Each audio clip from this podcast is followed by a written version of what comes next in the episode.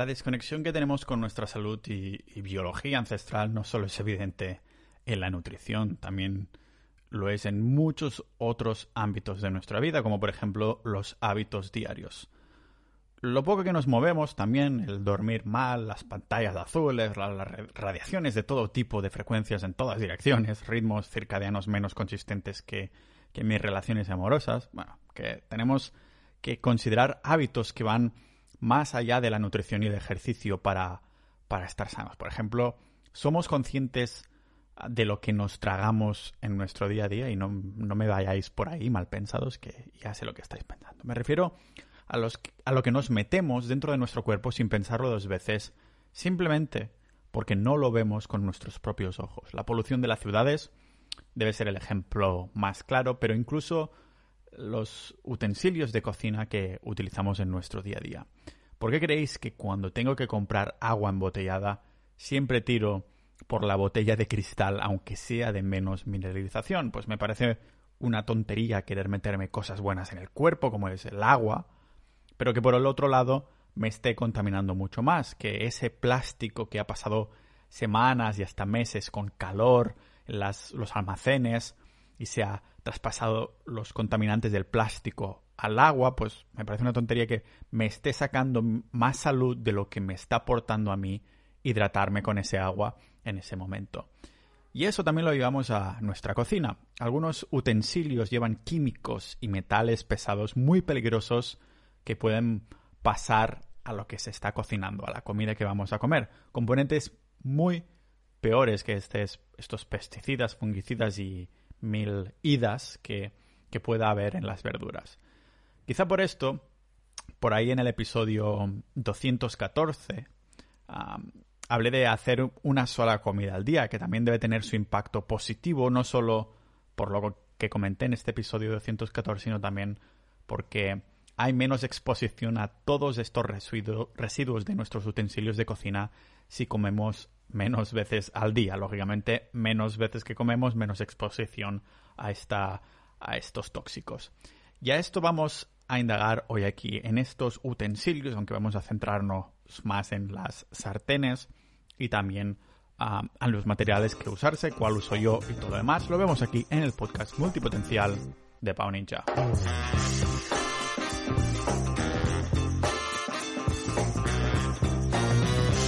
Antes de empezar, dar las gracias a todos los miembros de Sociedad.ninja, la comunidad del podcast que hace posible que pueda seguir creando este tipo de contenido que me apasiona, ya sea de nutrición, de criptomonedas, Bitcoin, ah, de gimnasio, de filosofías de vida y estilo de vida, lo que sea, es gracias a los miembros de Sociedad.ninja. Así que si queréis apoyar este contenido, si os gusta, si queréis que siga pudiéndome dedicar las horas que le dedico a la preparación de todo el contenido, pues por menos de lo que cuesta una cerveza en Dinamarca al mes, podéis apoyarme yendo a sociedad.ninja. Tendréis acceso no solo a la comunidad de multipotenciales, que por cierto haremos cerrada cuando seamos 500 miembros, ya somos 400 y pico, sino también tendréis acceso siempre al, a los episodios exclusivos que acostumbran a ser conversaciones para los miembros de Sociedad.ninja, a los boletines y demás, así que ya sabéis, Sociedad.ninja,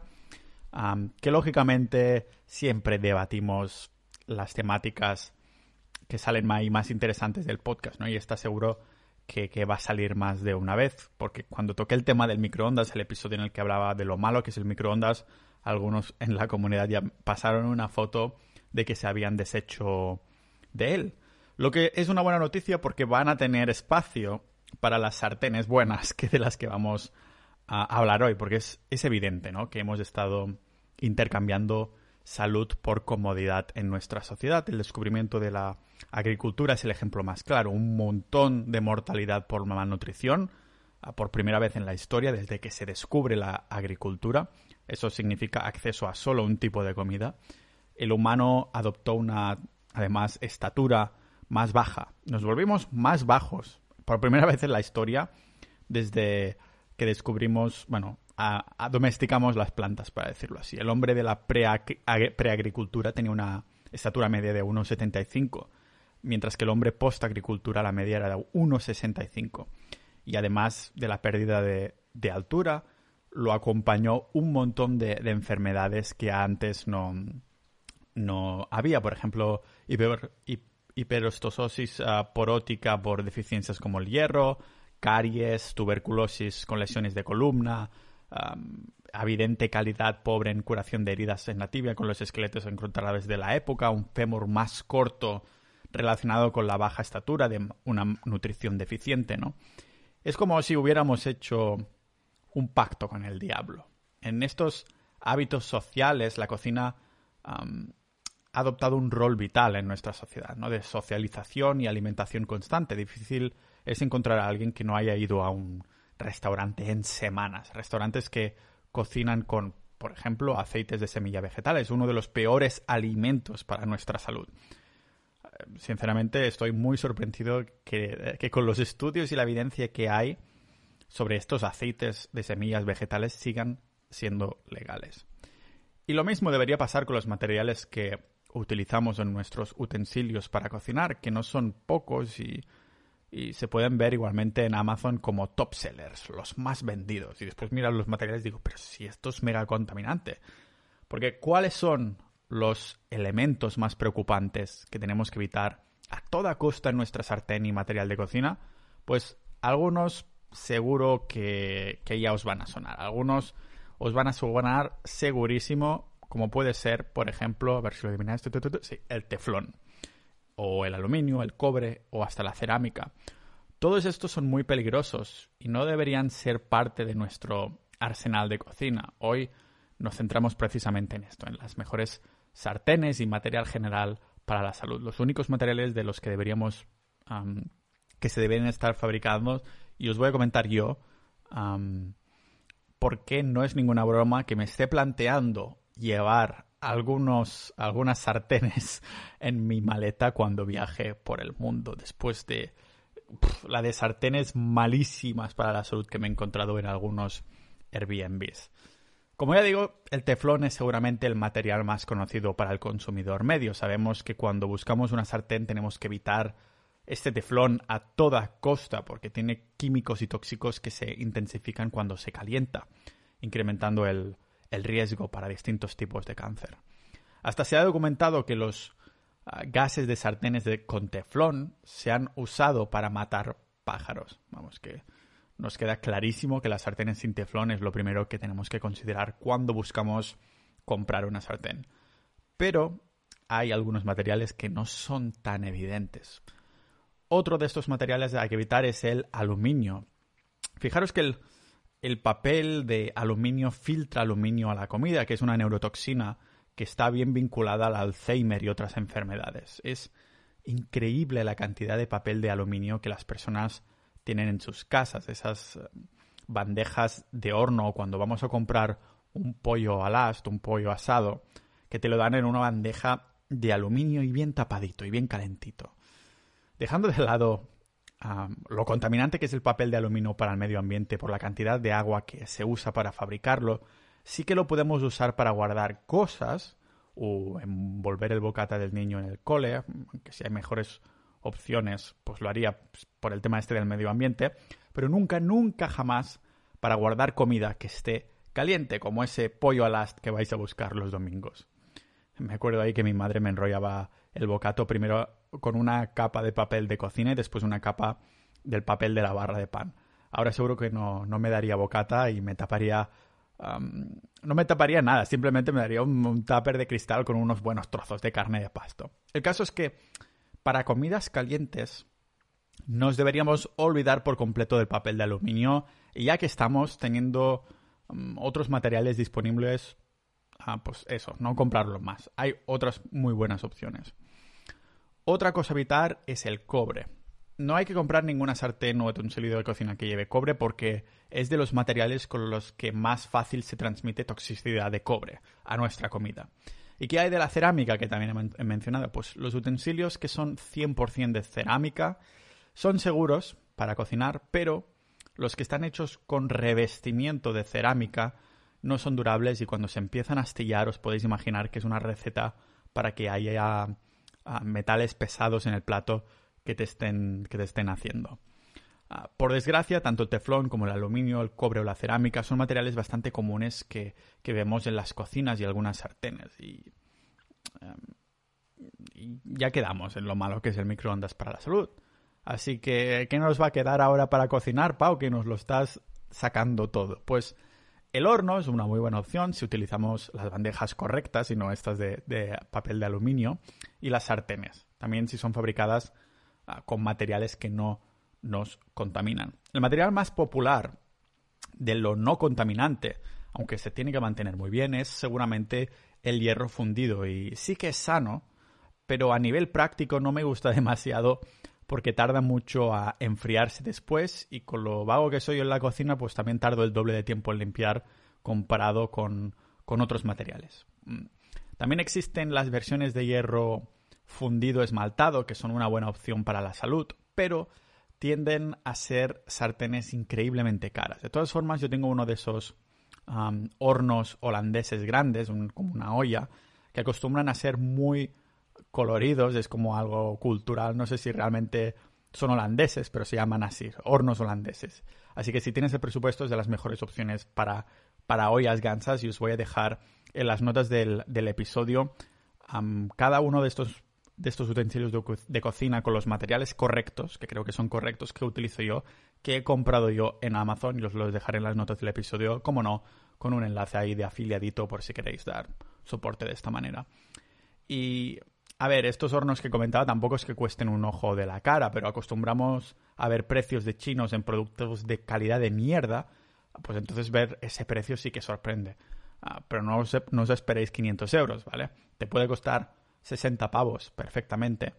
Eh, pero el material no es tóxico y son ideales para cocciones lentas. Rollo, si quieres hacer un asado o un caldo de huesos y hasta son...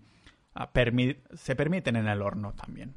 Esto por la parte de lo que tendría que decir yo sobre el hierro fundido esmaltado. Es decir, el hierro fundido hemos dicho que sí, pero no es muy práctico. Y el hierro fundido esmaltado es genial para este tipo de ollas para hacer el caldo de huesos o el asado de los hornos holandeses grandes que se llaman. Pero ¿y si queremos una sartén buena? Pues tenemos un, un material del que no se habla mucho y es el acero al carbono. Bueno, se llama acero al carbono o también acero de carbono o acero carbono. Es lo mismo. Mientras el nombre tenga estas dos palabras, sabrás que estás comprando el correcto. Me gusta decir que el, que el acero al carbono es una versión cara ah, de la sartén de hierro fundido y considero que es mejor. O sea que una sartén de acero al carbono es la mejor para la salud, está a la par con los materiales que no son tóxicos al fin y al cabo, pero también a nivel práctico que, podemos comprar. Una sartén de acero al carbono yo creo que es la mejor opción. Relación calidad-precio y también practicidad. Esta comodidad de la que hablamos sin sacrificar salud. Y como digo, voy a enlazar que tengo yo en las notas del episodio. ¿Y por qué me gusta tanto el acero al carbono? Pues mantiene bien el calor, ah, se calienta muy rápido en comparación con una sartén de hierro fundido por las propiedades de conductividad térmica que tiene esto, ¿no? El acero al carbono y además es mucho más fácil de limpiar y mantener. No es tan fácil como una antiadherente tóxica para nuestra salud, pero sí que es más fácil de, limpiar y mantener que una sartén de hierro fundido. ¿Y qué hace esto? Pues reducir el margen de error para mantener la grasa que utilizamos para cocinar por debajo del punto ah, del humo, ah, del punto de humo, que es cuando el aceite saca humo y se quema. Es una manera de minimizar oxidación.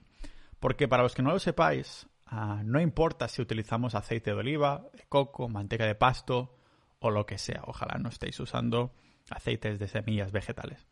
Cuando pasa de cierta temperatura este aceite y empieza a sacar humo, la grasa buena empieza a desnaturalizarse y oxidarse. Con el acero de al carbono es un poco más fácil de controlar. Cuando compras sartenes de acero al carbono tienes, mm, tienen una pinta la mar de bonitas. Dices, oh, qué buena sartén me he comprado, qué bonita quedará con el resto de utensilios de cocina y la decoración de Ikea, que me ha quedado como... Esta cocina me ha quedado como el catálogo de Ikea. Pero la usas una sola vez, usas esta sartén una sola vez, de acero al carbono, y ya quedará hecha un asco para siempre. ¿Qué queréis que os diga, ninjas de la vida? Hay que sacrificar guapura, bueno, menos en mi cara, pero no pasa nada. La queremos para nuestra salud. Si te preocupa cómo luce en la decoración de tu cocina, pues la escondes cuando vengan invitados y ya está. Eso, me recuerda una story que me pasaron de Instagram de un tío que hizo un sketch que, salía mi madre, ¿cómo piensa que mi madre entran los invitados en casa? Y salía un tío que llama a la puerta y dice, hola, y de pronto entra corriendo y mira debajo del sofá y dice, ah, qué sucio está todo. Así es como mi madre piensa que los invitados van a entrar a casa.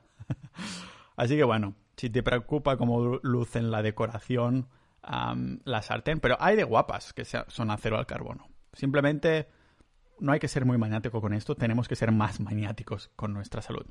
Hay que ir con cuidado con la sartén que compramos porque aunque indiquen que es de ah, acero al carbono, puede tener revestimiento tóxico como la, como la pátina se llama para hacerla antiadherente. Es decir, podéis encontrar en Amazon sartén aceite al carbono y poner revestimiento, sí, pátina. Y dices, uy, mejor que sea 100%, ¿de acuerdo? Una vez la hemos comprado, existe un proceso llamado... Eso me, me parece súper raro porque lo descubrí investigando para vosotros, para hacer este maravilloso podcast, ese maravilloso episodio y hacer de mamá pájaro, que ya sabéis que consumo un montón de información durante horas y os lo pongo en la boca como si fuera una mamá pájaro. Y descubrí esto. Por cierto, apóyate el podcast en sociedad.ninja, la comunidad del podcast. Descubrí que hay un proceso en este tipo de países que se tienen que mantener y yo no lo sabía porque claro, acostumbrado a las mierdas de países que tenemos que no se requieren apenas mantenimiento, pues este proceso se llama condimento o curado en el que recubrimos la sartén. Es muy fácil de hacer. Coges tu fuente de grasa favorita, como puede ser manteca de pasto, y en vez de echar trozos ahí por la sartén caliente en frío, lo pillas con las manos y la untas primero. Es como una manera, se llama condimento curado de sartén. Le pones una capa de grasa de, la, de la fuente que usamos y es como una capa delgada. ¿Y cómo la mantenemos este tipo de sartén? Pues realmente el mantenimiento de una sartén de acero al carbono es similar a las de hierro fundido, que es um, cocinaríamos la comida. Cuando termino simplemente pillaríamos un trapo para limpiar el interior a fondo. Le pongo después algo de grasa para la próxima vez que se vaya a usar y esto ah, tendría que ser suficiente para que no se enganche si se hace correctamente. Así que no importa si la usamos para cocinar huevos o carne órganos, lo que sea. Las sartenes de acero, de carbono, acero carbono, son seguras. y no solo para los fogones, porque también lo son si las queremos poner dentro del horno para algún tipo de, de cocinado o recalentar cosas, porque acordaros que ahora ya no tenemos microondas. las que son de de hierro fundido son más de lo mismo, solo que son un poquito menos convenientes. No se calientan tan rápido, pero al fin y al cabo el mantenimiento es el mismo que las de acero al carbono. Si ya tenéis una de hierro fundido y, la sabéis cuidar, yo no la cambiaría para, por una de, de acero al carbono para nada. No vale la pena volverse a dejar pasta. Ah, no, ahora quiero una de acero al carbono. Ya tienes una de hierro fundido, simplemente trátala bien y ya está. Y, Pau, ¿y si tengo una de acero inoxidable que aún no has mencionado? Bueno, se escucha mucho sobre las sartenes de acero inoxidable que tienen ventajas e inconvenientes, aunque solo se habla de las ventajas. Son buenas, pero mm, son algo chungas para condimentar y tratar, tratar bien. Me refiero que si estás cocinando, mezclando ahí salsa, moviendo el tema, las sartenes de acero inoxidable son una buena opción, pero para cocinar carne y pescado, entonces una de hierro fundido de acero de carbono serían mejores opciones, serán más fáciles si lo miramos desde una perspectiva antiadherente para la carne y, el pescado. Pero sí, para salsas y revoltijos la de acero inoxidable, olvidaros de los revestimientos, será buena opción ah, para los que seguimos sobre todo eso si quieres hacer salsas y revoltijos, ¿vale? Pero si, si sigues una dieta carnívora o basada en carne, porque al fin y al cabo, por mucho que diga que hay épocas en las que no estoy comiendo nada de verduras, como es ahora, a modo también de experimento, ah, hay que no ser nazi. Si vas a estar ahí comiendo verdura y cosas así, pues considera,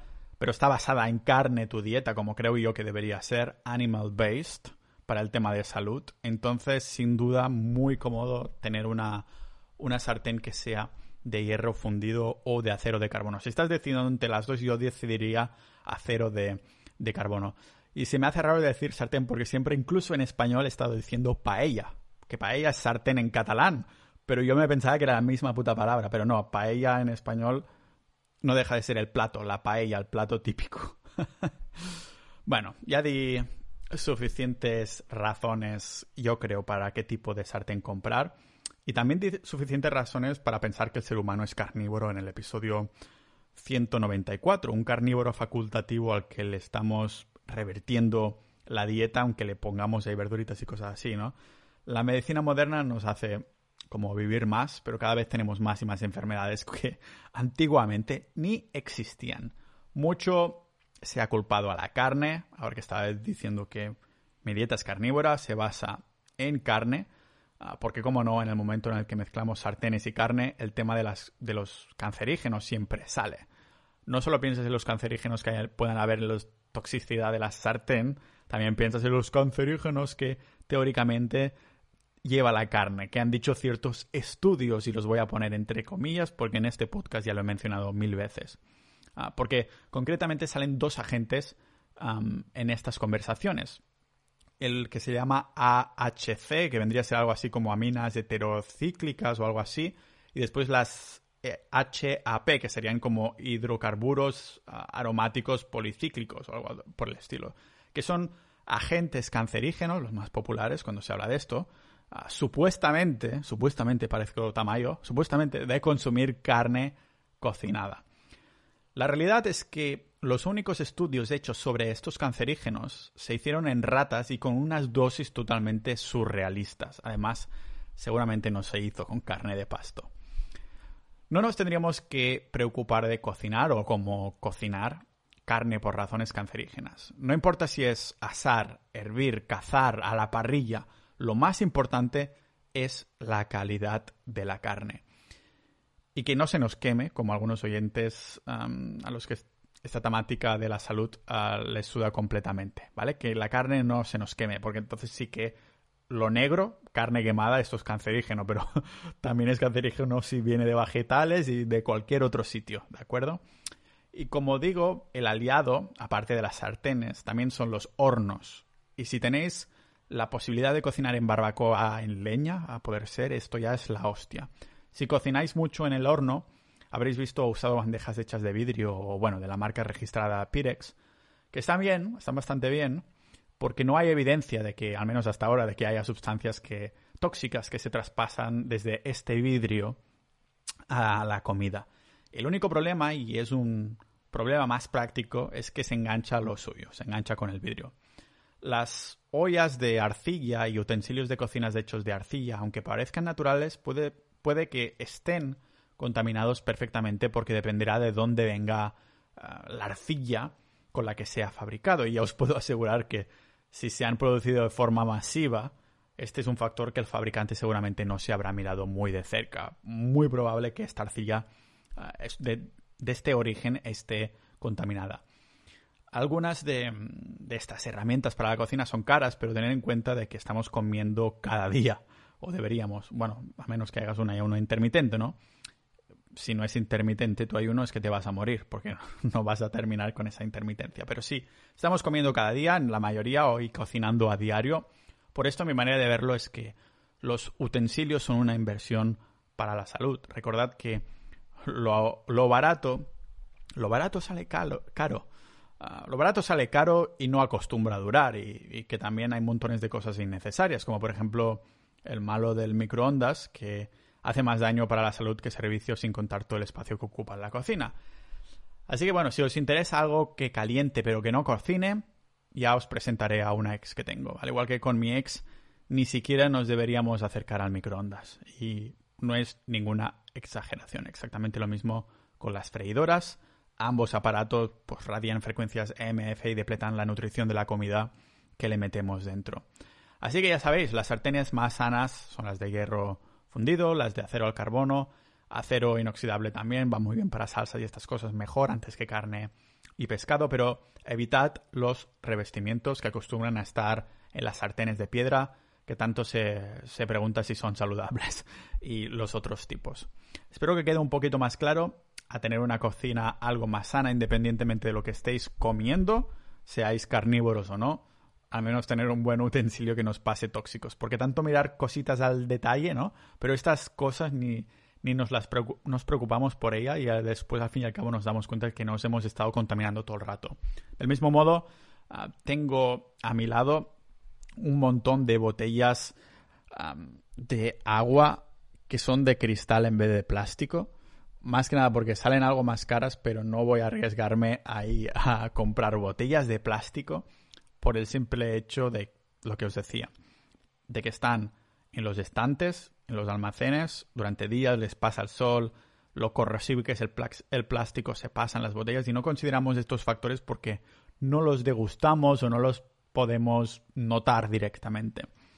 Una opción que tengo en casa mis padres es el agua de filtro con un poquito de agua de mar que hay en la dietética. Esta también puede ser una buena opción, aunque a lo mejor de electrolitos podemos hablar de otro día, aunque ahora vienen también otros temas no relacionados con la nutrición, como puede ser el Bitcoin, estilo de vida, viajes, yo qué sé, de todo. Mil gracias por seguir este podcast. A los miembros de Sociedad.ninja, si queréis apoyarlo, entrar, formar a formar parte de la comunidad, escuchar episodios exclusivos con, miembros y con no miembros, conversaciones muy interesantes. Ya sabéis, Sociedad.ninja y nos vemos en el próximo episodio de este podcast multipotencial de Pau Ninja.